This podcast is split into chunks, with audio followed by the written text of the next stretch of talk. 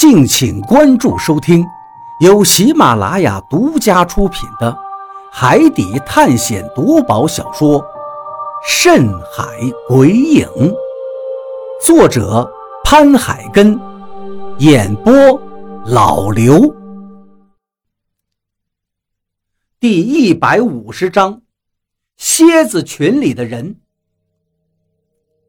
任凭谁都不会相信。一个脑袋已经彻底被砸扁的怪物，已经被判定死了，再也不会起来的怪物，竟然还真的又起来了，竟然还能嘶吼这么一声。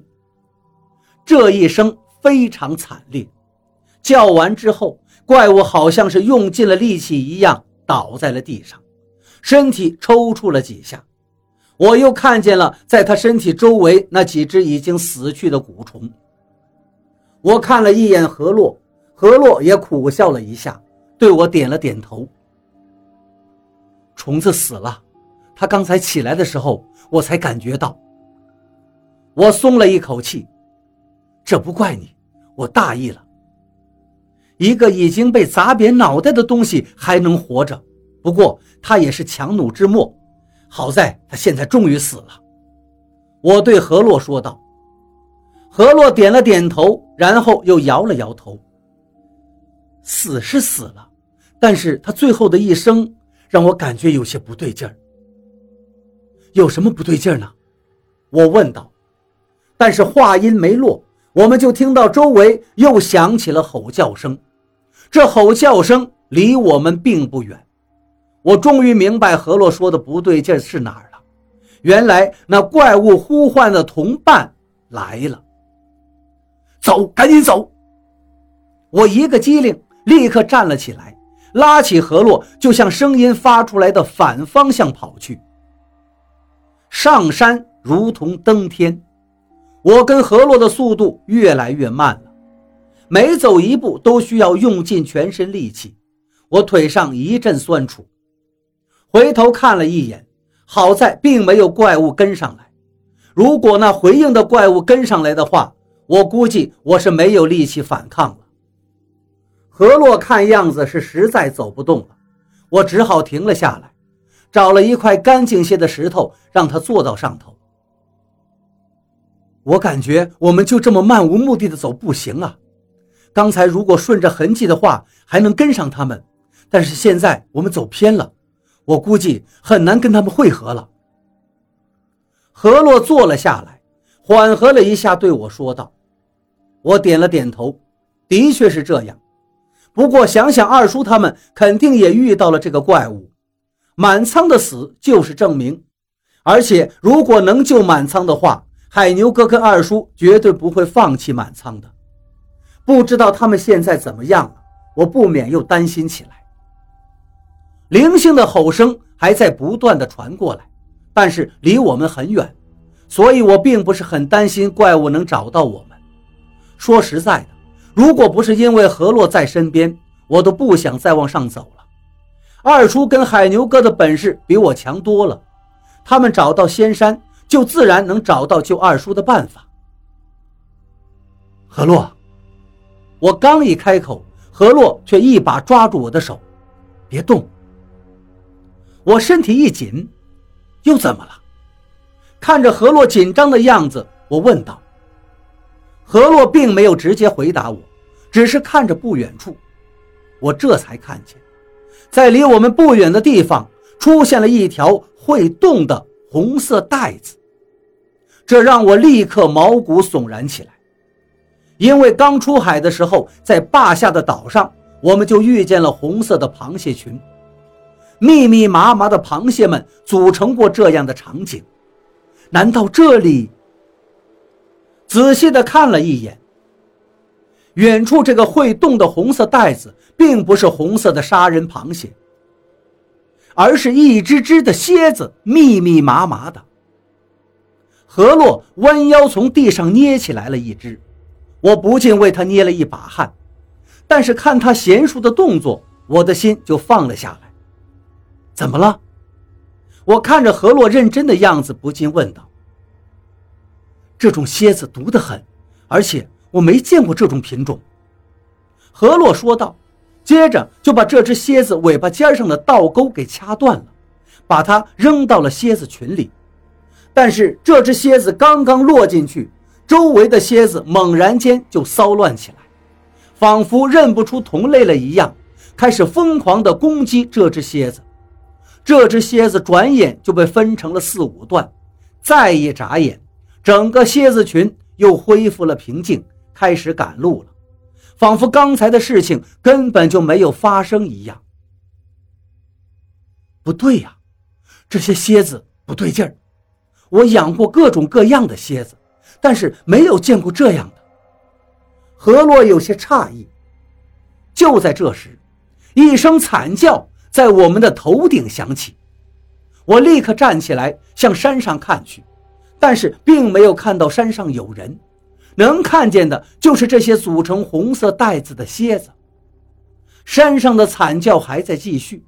何洛一把抓住我的手道：“上去看看。”说实在的，我有点退却了，有些不敢上去，生怕再遇见之前的怪物一样的东西。如果再遇见那样的东西，肯定又是一番恶斗。山上喊叫的这个人肯定是船上的人，因为这个岛上没有其他人走了。何洛这句话让我立刻清醒了，他说的很对，这山上有人的话，肯定就是我们船上的人。之前满仓的死就让我心里难受的要命了。走，想到这儿，我立刻站起身来。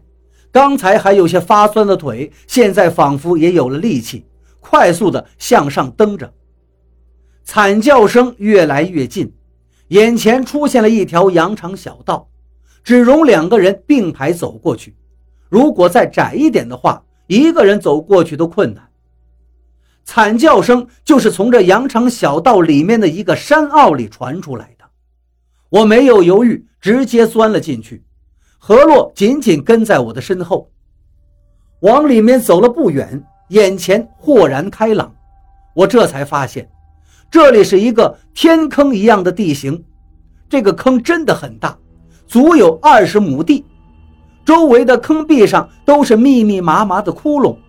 红色的蝎子们正从这些窟窿里进进出出，而这时，刚才的惨叫声戛然而止，好像从来都没有发出过声音一样。但是我确定，刚才的声音就是从这儿发出来的。你看，何洛指着不远的地方对我说道。我看了一眼，金子，应该是金子，虽然有些发绿。但是我很确定，那应该就是金子，而且是天然的金子。是金子，我对何洛说道。刚要往前的时候，何洛赶紧拉住了我。现在不能肯定那儿有没有危险，而且刚才的惨叫声就是从这儿发出来的。我点了点头。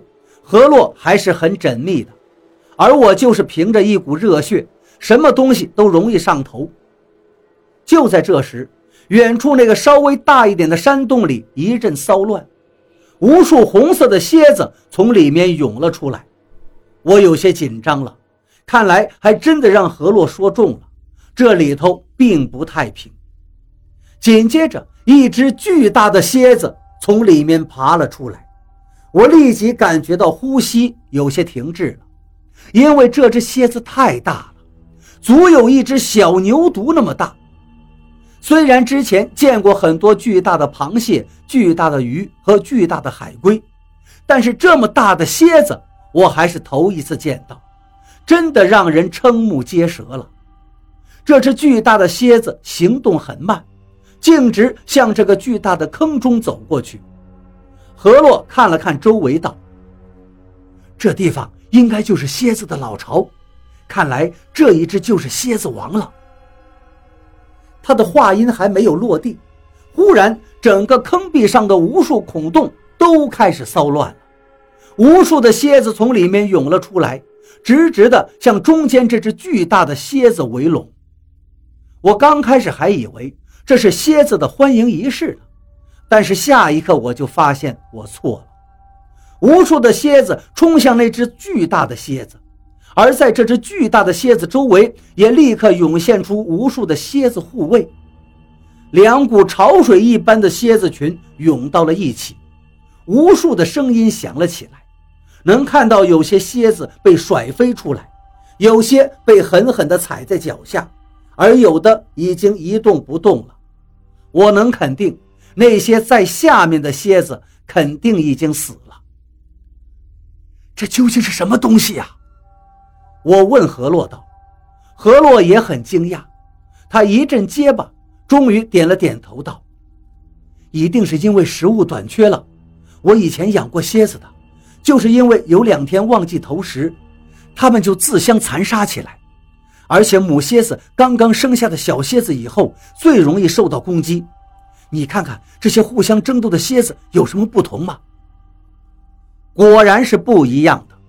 保护蝎子王的那些蝎子颜色浅一点，而攻击蝎子王的那些蝎子颜色深一点。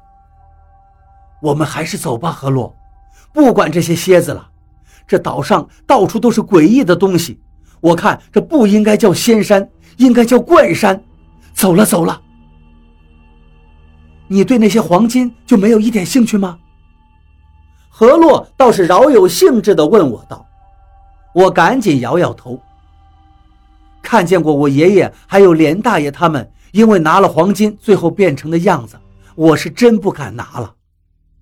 我话音刚落。刚才已经消失的惨叫声又响了起来，只不过这一次的声音有些有气无力了，而且好像是喊得有些累，几乎喊不出来了。何洛紧紧地抓住我的手。人在黄金堆里，果然，在黄金堆里躺着一个人，刚才被黄金遮住了，现在却逐渐显露了出来。只见那个人翻了一下身，用手抠住了一块黄金，一边叫着，一边慢慢的向外面爬。但是他的身上也爬了好几十只的蝎子，正在不断的蛰着他。这是，这是，看着那一只不断向外面攀爬的手，我心中一阵翻腾，因为这个人，我太熟悉了。